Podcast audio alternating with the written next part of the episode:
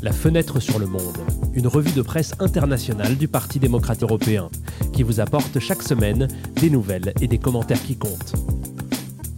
Bonjour et bienvenue dans ce troisième épisode de la deuxième saison de Fenêtre sur le Monde. Nous sommes le vendredi 9 septembre et dans ce podcast, nous allons résumer les meilleurs éditoriaux d'Europe et du monde sur les solutions possibles à la crise énergétique, sur les élections législatives italiennes du 25 septembre, sur le déroulement de la guerre en Ukraine. Et commençons tout de suite par la première série d'éditoriaux.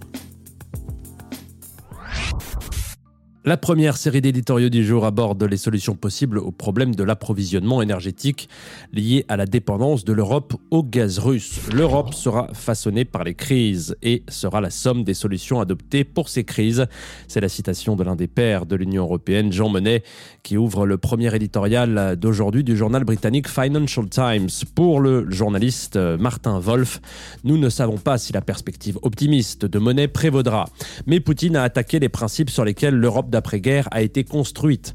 Selon une étude citée par Wolf, la crise énergétique qui nous attend sera bien plus grave que celle des années 70, avec une détérioration des termes de l'échange qui représenterait 5,3% du PIB annuel de l'Italie et 3,3% de celui de l'Allemagne. En outre, la crise énergétique est étroitement liée à la crise du changement climatique.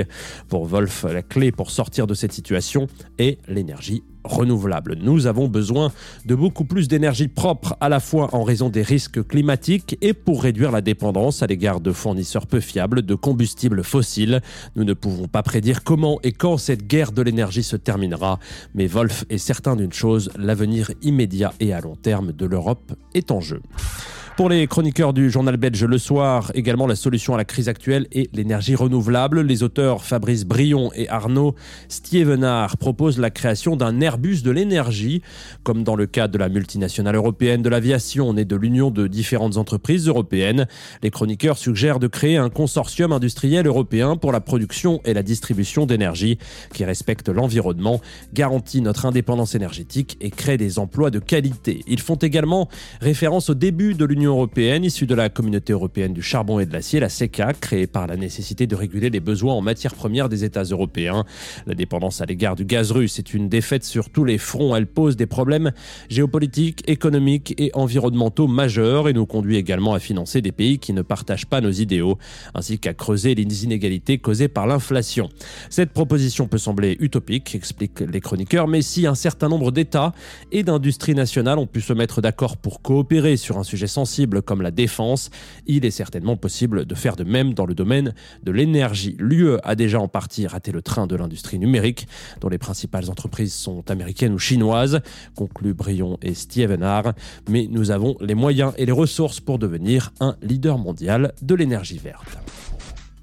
Le dernier éditorial d'aujourd'hui sur le sujet nous emmène en Espagne, dans les pages du journal El Mundo. Les chroniqueurs Gregorio Martín Quetglas, professeur d'informatique à l'Université de Valence, et Candido Méndez Rodriguez, ancien syndicaliste, partent du débat sur l'énergie nucléaire lancé en Espagne pour réfléchir à la manière dont cette forme d'énergie pourrait nous aider à nous libérer de la dépendance au gaz russe. Les intentions de Poutine étant bien connues, écrivent les auteurs, le Parlement européen a compris les raisons profondes du changement en cours et a approuvé l'inclusion de l'énergie nucléaire parmi les ressources renouvelables. Sans cette décision, il ne serait pas possible pour l'Europe de faire face de manière réaliste à ces déficits énergétiques d'aujourd'hui. Que de Glace et Rodriguez soulignent également que si l'énergie nucléaire présente des risques pour l'environnement, elle doit être abordée de manière pragmatique malgré les risques associés à l'énergie nucléaire. Celle-ci reste plus sûre et plus fiable que l'importation de combustibles fossiles en provenance de régimes autoritaires qui ne partagent pas nos valeurs en matière de droits civils, politiques et environnementaux. Nous devons, conclut l'éditorial, être prêts à envisager le long terme et à trouver un accord sur notre sécurité énergétique. Changeons maintenant complètement de sujet et parlons des élections législatives italiennes qui auront lieu le 25 septembre. À ce jour, la coalition de droite formée par Forza Italia, la Lega et Fratelli d'Italia est donnée comme favorite dans les sondages. La question électorale italienne est également suivie de très près à l'étranger car un changement de gouvernement pourrait également entraîner des changements dans les relations entre l'Italie et le reste de l'Union européenne. Que se passerait-il avec Giorgia Meloni demande Marc Lazare, historien et sociologue français, en référence à une éventuelle élection au poste de Premier ministre de la leader de Fratelli d'Italia. Son éditorial est hébergé par le journal italien La Repubblica. Lazare émet l'hypothèse de deux scénarios. Le premier est celui d'une confrontation ouverte, de tensions continues, d'âpres polémiques. Cela risque également d'avoir un impact sur les relations économiques entre les deux pays. Dans le second cas, en revanche, la raison d'État pourrait l'emporter. Macron et Mélanie enterraient leurs dissensions passées, rechercheraient quelques rares points d'accord minimum sans enthousiasme. Les différences entre les deux leaders, en fait, sont nombreuses. Si Macron est un fervent pro-européen, Giorgia Meloni est au contraire eurosceptique, plus proche du groupe de pays de Visegrad que de Bruxelles. Le cas électoral de Meloni est également suivi de près par la leader du Rassemblement national, Marine Le Pen, avec qui la leader italienne partage de nombreuses idées politiques, quelle que soit l'issue du vote. La popularité de Meloni et de Le Pen montre que le populisme de droite radicale prospère tant en France qu'en Italie, témoignant de la crise profonde de nos démocraties, conclut M. Lazare. Si l'intérêt mutuel pour les affaires politiques de partis ayant des programmes similaires n'est pas surprenant, il n'en va pas de même pour des partis idéologiquement différents. C'est le cas de la visite de Manfred Weber, le président du Parti populaire européen et membre du parti allemand de l'Union chrétienne démocrate, aux dirigeants de Forza Italia, Antonio Tajani et Silvio Berlusconi. La réunion en question est le sujet de l'éditorial suivant qui provient du journal espagnol El País. Pour la rédaction du journal espagnol, la visite de Weber a ainsi rompu l'harmonie européenne dans l'isolement de l'extrême droite exercé depuis des années par sa compatriote Angela Merkel contre Alternative for Deutschland. Les deux autres partis en coalition avec Forza Italia sont en fait membres de groupes parlementaires d'extrême droite au Parlement européen. La normalisation de ce spectre politique en Italie représente une anomalie en Europe qui pourrait s'avérer cruciale lors des élections, expliquent les rédacteurs du journal espagnol. Dans les institutions et les médias italiens, la présence de formations d'extrême droite est considérée comme allant de soi. Ce processus a commencé avec Berlusconi et Forza Italia dans les années 1990, mais il joue désormais un rôle minoritaire dans la coalition qui se présentera aux élections. La Lega et Fratelli d'Italia ont supplanté Forza Italia dans l'équilibre du pouvoir au sein de la droite italienne et Forza Italia, conclut les chroniqueurs, lutte désormais pour survivre en offrant une légitimité européenne en retour.